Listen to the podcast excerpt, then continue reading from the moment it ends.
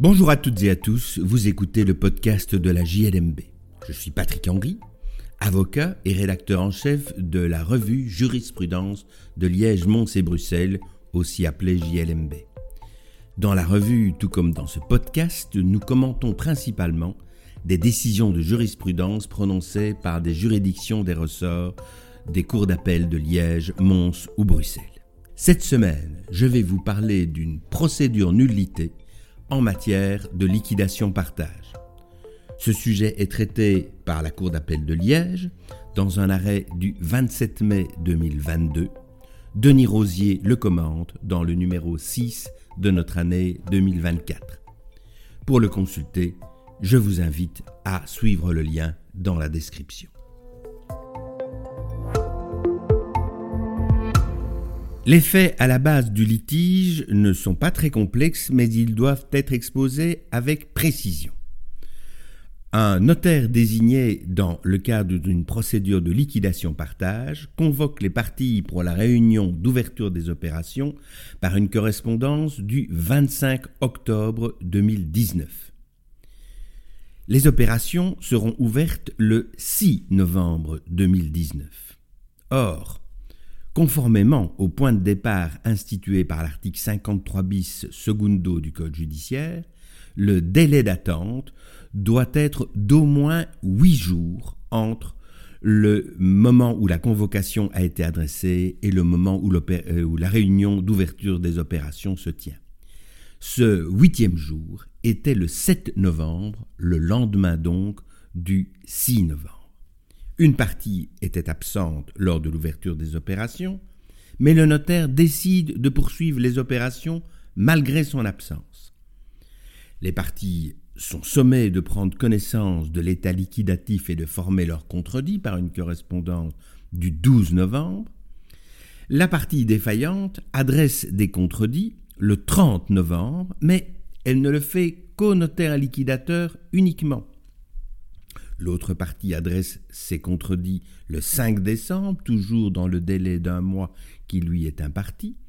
Et le 16 puis le 17 décembre, parce qu'il y a une erreur d'annexe, la partie défaillante réadresse ses observations, cette fois de façon correcte et contradictoire, mais elle est hors du délai d'un mois.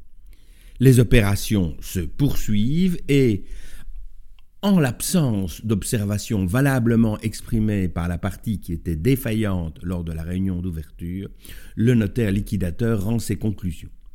Le tribunal de première instance va valider euh, cette euh, procédure. L'affaire est portée devant la Cour d'appel de Liège qui, au contraire, va, elle, invalider tous les actes qui ont été posés après l'irrégularité, c'est-à-dire après le procès verbal d'ouverture des opérations, autant dire qu'il faut tout recommencer à zéro.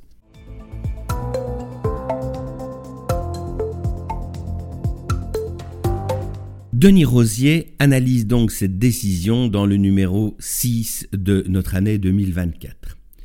Pour lui, qualifier le délai d'au moins huit jours qui figure dans l'article 1215 paragraphe 1er du Code judiciaire d'ordre public lui paraît aller un peu loin. Ordre public, c'est une notion qui doit être appréciée avec une grande prudence. Euh, l'ordre public est à la société, nous dit-il, ce qu'un bon choix de cravate est pour un costume, une nécessité certes, mais qu'il faut manier avec parcimonie. Le risque est grand de tomber dans une forme d'excès et d'entraîner, comme il en sera exposé ci-après, la violation de dispositions légales existantes. Et effectivement, on peut s'interroger, le législateur n'avait pas prévu la sanction de ce délai d'au moins huit jours, doit-on aboutir nécessairement à le qualifier d'ordre public et à considérer qu'une violation de cet article doit être sanctionnée automatiquement par la nullité dans toutes circonstances.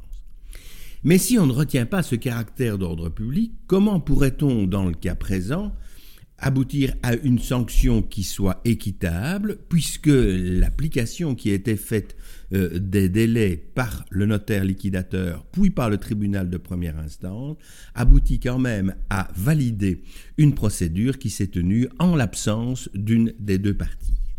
Et c'est là que Denis Rosier euh, innove en proposant une solution originale que l'on pourrait appeler procédure nullité, inspirée de la théorie de l'appel nullité.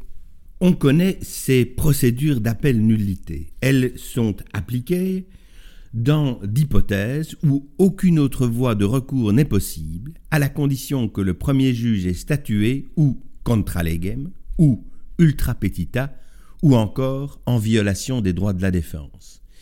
On se trouve donc dans une hypothèse où aucune nullité spécifique n'est prévue, mais où il y a eu une irrégularité qui a nui concrètement à la solution d'un litige, qui est telle qu'on ne peut l'admettre. Alors ici, on ne se trouve pas en, matière d'appel, mais pourquoi ne pas imaginer une procédure du même type que Denis Rosier propose d'appeler procédure nullité? Trois conditions lui paraîtraient nécessaires. Il faudrait d'abord qu'aucune sanction, soit plus stricte, soit moins stricte, ne soit prévue dans le texte de loi qui nous interroge.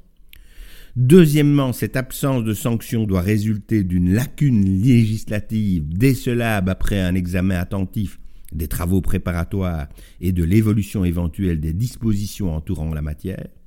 Et enfin, il faudrait déceler dans la procédure une ou plusieurs irrégularités majeures et considérables qui ont eu une influence sur la procédure de liquidation-partage, en l'espèce, et qui serait constaté par la juridiction qui doit appliquer cette théorie.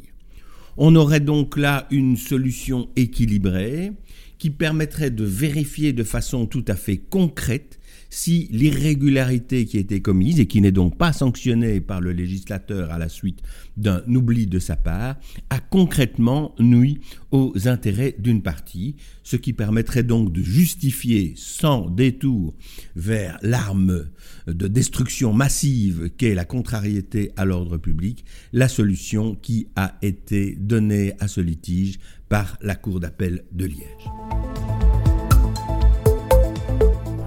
Voilà qui conclut cet épisode du podcast de la JLMB. Je remercie Denis Rosier pour son article qui, je le rappelle, figure dans le numéro 6 de notre année 2024.